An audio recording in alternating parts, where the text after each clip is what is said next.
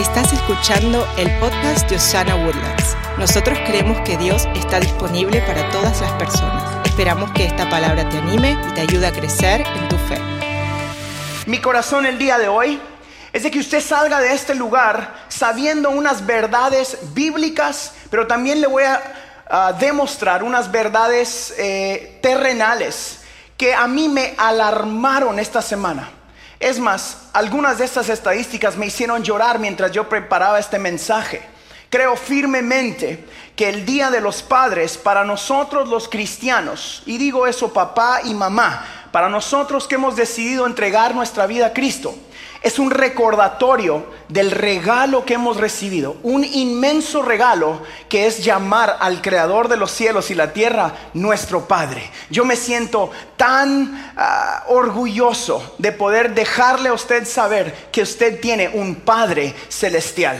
Quiero empezar recordándote que si tú creciste sin un papá, o quizás tu papá ya está en gloria con el Padre celestial, o quizás eh, por alguna razón de la vida, usted es una mamá soltera, uh, un papá soltero. Mientras yo hable de familias, mientras yo hable de padres el día de hoy, señora, también incluye algunas de ustedes que son mamá y papá en esta temporada de su vida. Gloria a Dios que no tienes que ser mamá y papá sola, que tienes ayuda del papá de los papás, del Dios Todopoderoso. Así que hoy mientras hablo sobre padres, también le hablo a usted, señora, que hace el trabajo de mamá y papá. Las honramos a ustedes también. Y primero, también quiero honrar a los papás el día de hoy. Hoy quiero recordarle a cada uno de nosotros que es un privilegio ser llamados padres. Si usted no es papá, dele un aplauso a los papás esta mañana, por favor. El ser padre es algo que nos hace sentir orgullo y emoción. Dios mismo dijo que él estaba contento o que encontraba contentamiento en su hijo. En la Biblia, una de las primeras maneras públicas en el que el padre dice, este es mi hijo en el que encuentro contentamiento, fue a voz audible.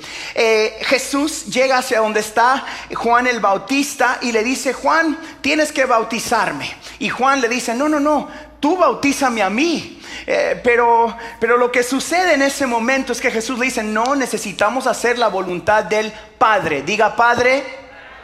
Y Juan el Bautista eh, bautiza a Jesús.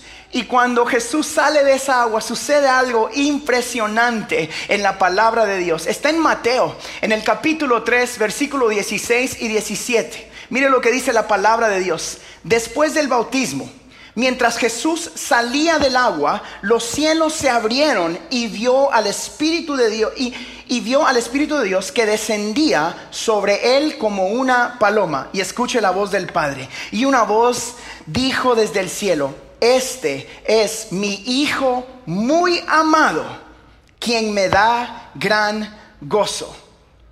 Yo recuerdo el momento específico cuando este gozo vino a mi vida. Estábamos en el hospital. Mi suegra Miriam estaba al lado de la cabeza de Elena. Elena estaba acostada allí. Miriam se sentó al lado de ella y yo estaba al lado de una pierna de Elena. Habían doctores y enfermeras y era el momento de la verdad. Habían gritos en el lugar, habían lágrimas en el lugar y el doctor me decía, señor Harold, cállese. Y Elena, cállate Harold, deja de estar gritando. Elena estaba bien calladita y yo, ¡ah! Y Miriam, Miriam orando y yo chillando. Cuando empezó a salir esa niña, yo decía, ¡ah! Me dio un miedo, decía, métanla otra vez, por favor. I'm not ready for this. Y de repente, ¡pum! Sale la niña. Y algo sucedió adentro de mí que no le puedo explicar. Yo dije, esta es mi hija amada en quien tengo contentamiento. Me encendieron el switch por dentro que si usted es papá, lo tiene ahí y no sabe cómo apagarlo. No existe una manera de apagarlo porque encienden un amor que no hay cómo apagarlo. ¿Cuántos aman a sus hijos en esta mañana? Recuerdo el día que nació mi hijo Marquitos. Ese me salió más negrito porque nació en Guatemala, estaba comiendo frijoles y tortillas yo en el nombre de Jesús. Yo tengo una blanquita y un negrito. Cuando salió negrito dije, ese es mío. Dije, ese no lo confunde nadie. Y recuerdo que ese niño, yo le digo a Elena que la conozco por dentro y por fuera. Porque fue cesárea, yo estaba ahí y la conozco por dentro bien conocidita. Cuando me entregaron ese niño y escuché el primer algo encendió dentro de mí también. Que no le puedo explicar y si usted no ha tenido hijos, cuando tenga su primer hijo, existe un switch que se enciende que dice, este es mi Hijo amado, en quien tengo contentamiento. Padres, por eso hoy yo los honro, pero también quiero desafiarte a entender la gran responsabilidad, diga conmigo responsabilidad, que te fue dada cuando se te entregó para cuidar a esos niños. Mi mamá me enseñó algo a mí muy temprano en mi vida y era que mis hijos no eran míos sino que yo los estaba solo encaminando, que eran saetas que Dios había enviado a esta tierra. Mi mamá me decía a mí, yo solo te traje aquí para cuidarte, pero Dios tiene el propósito para tu vida, Harold. Igual con mis hijos, yo ahora los miro y entiendo que mi trabajo es cuidarlos nada más para que cumplan su propósito en la vida. Y el propósito que cada uno de nuestros hijos tiene en esta tierra es comunicar la esperanza de Cristo Jesús, de gracia, de amor y de misericordia. Y si usted los tiene acá en Osana, yo quiero darle nuestra palabra que mientras ellos estén aquí, se les va a enseñar de que Dios es la respuesta para esta tierra. Recuerdo la responsabilidad y un sentimiento de protección que se encendió dentro de mí. Estaba en ese hospital y el doctor me decía, Señor Harold, hágase para atrás. ¿Te acuerdas, mi amor? Y yo me acercaba, no me daba cuenta, me acercaba y de repente me ponían la mano aquí y me decían, hágase para atrás. Y yo de repente me daba cuenta, como cuatro veces, ¿verdad, mi amor? Señor Guerra, hágase para atrás o lo sacamos. Porque algo encendió que causaba que yo quisiera proteger a mis hijos. Ese mismo sentimiento existe cuando usted entrega su vida a Cristo. Por eso Él es Dios nuestro Padre. Y el Padre Celestial te dice a ti el día de hoy, que Él está aquí para cuidarte, para protegerte y que no importa cómo llegaste el día de hoy, tú eres su hijo e hija amada en quien Él encuentra contentamiento. Hoy hay gracia, amor, perdón y restauración para cada uno de ustedes. Yo recuerdo, yo recuerdo cuando, cuando nos los llevamos a la casa por primera vez. Los metíamos a la cuna y si usted es papá me entiende, cada dos horas yo me levantaba a ver si estaba respirando. ¿Se acuerda? I'm just checking. Where are you going? Me decía Elena. I'm just gonna go check. Sí, sí, están respirando. Y ahí salía y solo va saliendo la puerta cuando. Y Elena me te dije que no entraras. Pero yo tenía que revisar que estuvieran bien, que estuvieran vivos, porque yo estaba dispuesto a dar mi vida para proteger y cuidar a esos niños. Yo estaba dispuesto a hacer lo que necesitara hacer para que ellos estuvieran bien. Damas y caballeros, en este día del Padre yo quiero recordarte que el Dios Todopoderoso estuvo dispuesto a dar su vida para asegurarte que tú continúes respirando en esta tierra y que respires espiritualmente para que recuerdes que en Cristo Jesús todo va a estar bien.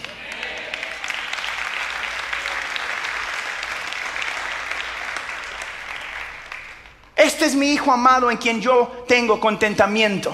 El proverbio capítulo 18 dice esto que es importante para nosotros los padres. La lengua puede traer vida o muerte. Los que hablan mucho cosecharán las consecuencias. La lengua puede traer vida o muerte. Aquí está el consejo número uno del día de hoy. Por favor, hable palabras de vida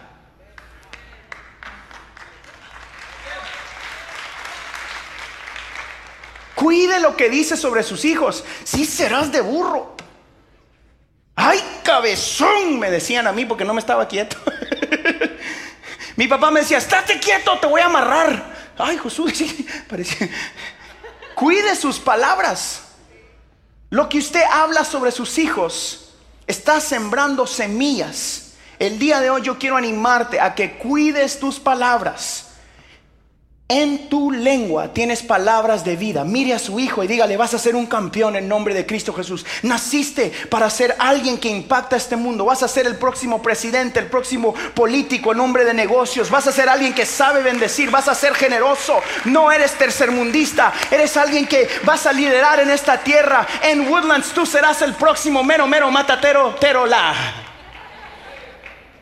Hable cosas buenas, por favor. Cuide su lengua. Debemos de estar conscientes que Dios nos llamó a proteger y a cuidar a estos niños y nos dio la responsabilidad de hablar palabras de vida. Un buen padre habla vida sobre su familia. Mire a su esposa, mire a sus hijos y dígale, estás más guapa que nunca. Es más, si está la par suya de ella, dígale, estás guapísima. Si no tiene, sufra en este momento.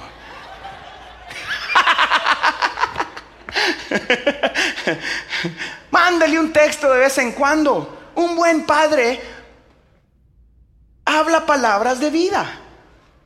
Un buen padre protege con su tiempo. Escúcheme bien. Una de las cosas que debes de proteger más que nada en esta tierra es el tiempo con tu familia. Leí un estudio que le preguntó a cientos de niños que si pudieran pedirle algo a sus padres, cualquier cosa, si el dinero no importara, si no hubiera ningún límite, y la respuesta número uno del estudio fue más tiempo. Pausa para que piense. Los niños no quieren más cosas, te quieren a ti. Tus hijos no quieren solo una casa más grande o más videojuegos. Los niños, no, padre, párele, pastor, párele, pastor. Hoy van a llegar todos. Pastor said to give you time. Para Navidad, aquí hay un reloj, hijo, tiempo. Have a watch. No, tus hijos, tus hijos quieren tu tiempo. Diga fuerte, tiempo. Muchos de los cristianos no están en peligro de pecar y abandonar a su familia, pero sí están en peligro de no conectar con sus hijos porque están trabajando para proveer. Escúcheme bien, tu provisión viene del cielo, no viene de tu trabajo. Proverbios capítulo 26 dice, instruye al niño en el camino correcto y aún en su vejez no lo, ayúdeme, no lo. Quiero mostrarle tres estadísticas.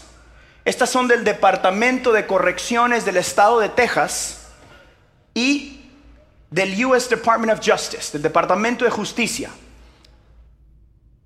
Cuando yo leí esto, me di cuenta por qué la paternidad está bajo tanto ataque.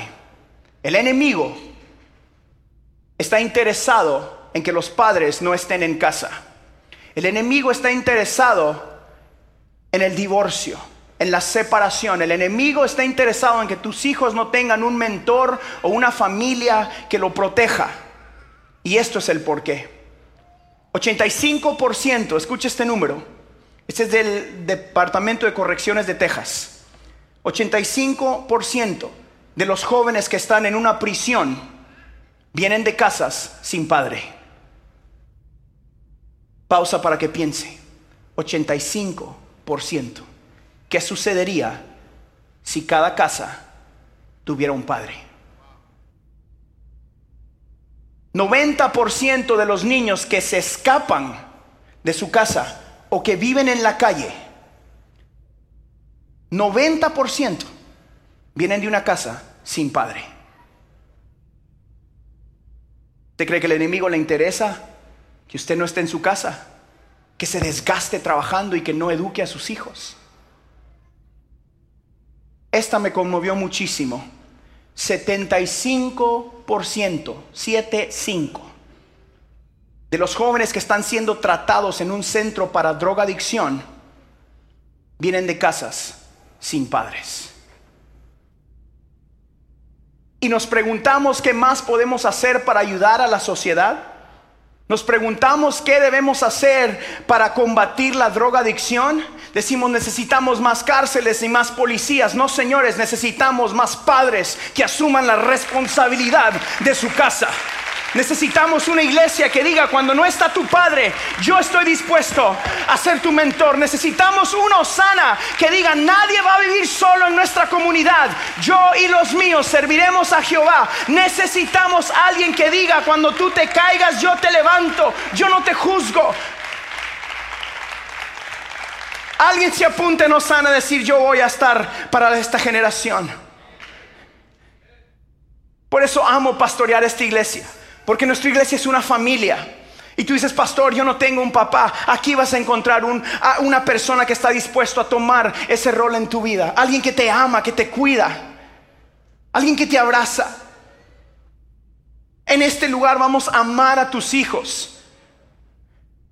En este lugar no vamos a juzgar Vamos a decirte, el Padre Celestial está disponible para ti. Porque lo que rompe estas estadísticas es nuestra comunidad a través del Espíritu Santo amándonos y cuidándonos. Por eso los grupos en casa, en este lugar, son esenciales, porque ahí sus hijos van a encontrar un amigo, porque ahí usted, señora, va a encontrar a alguien que ore por usted, porque vamos a pararnos en la brecha junto con cada uno de ustedes hasta que Woodlands y sus alrededores sepa, Dios está disponible.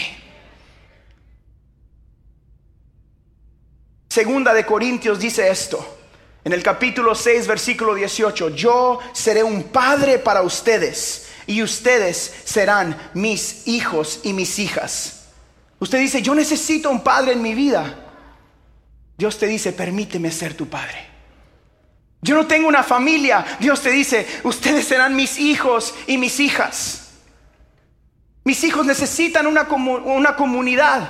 Venga a la iglesia. Llegó al lugar correcto. Estamos para amarte. Busque de Dios, Él es la respuesta. Deuteronomio capítulo 6 dice esto, escucha Israel. Israel es el pueblo del Señor, nosotros somos el pueblo del Señor. ¿Cuántos dicen amén? El Señor nuestro Dios es el único Señor.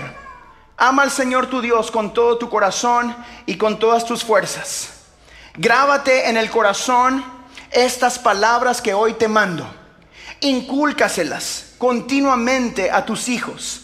Háblales de ellas cuando estés en tu casa y cuando vayas por el camino, cuando te acuestes y cuando te levantes. Átalas a tus manos como un signo, llévalas en tu frente como una marca, escríbelas en los postes de tu casa y en los portones de tus ciudades. Estas instrucciones son las que nos están guiando a hacer la palabra de Dios nuestra brújula o nuestra guía en toda área de nuestra vida. ¿Qué nos está diciendo la palabra? Es ponga la palabra cuando, cuando usted escuche la radio, oiga buenas canciones de Evan Craft y también de Harold y Elena. y de repente del pastor Marcos Witt. Pero cuide lo que sus hijos escuchan. Cuide lo que sus hijos miran. No permita que esto sea el papá de sus hijos. Usted es el papá y la mamá de sus hijos.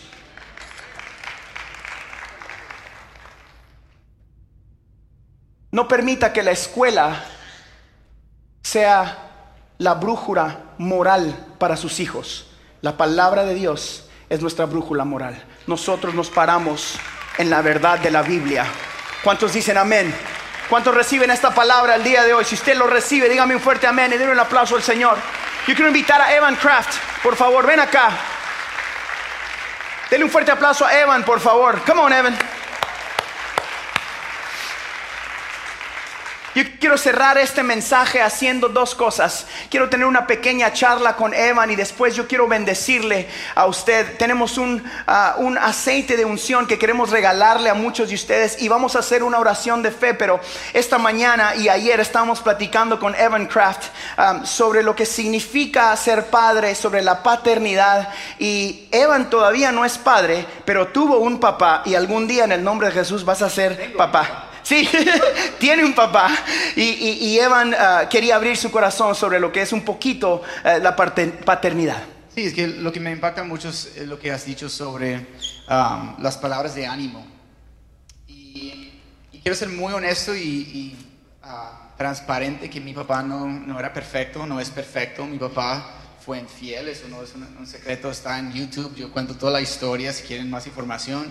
Um, eh, quieren saber todos los detalles. Come this way. Um, y, y ahorita está en su cuarto matrimonio y eso implica que yo he tenido que vivir muchas cosas porque eso pasó toda mi adolescencia.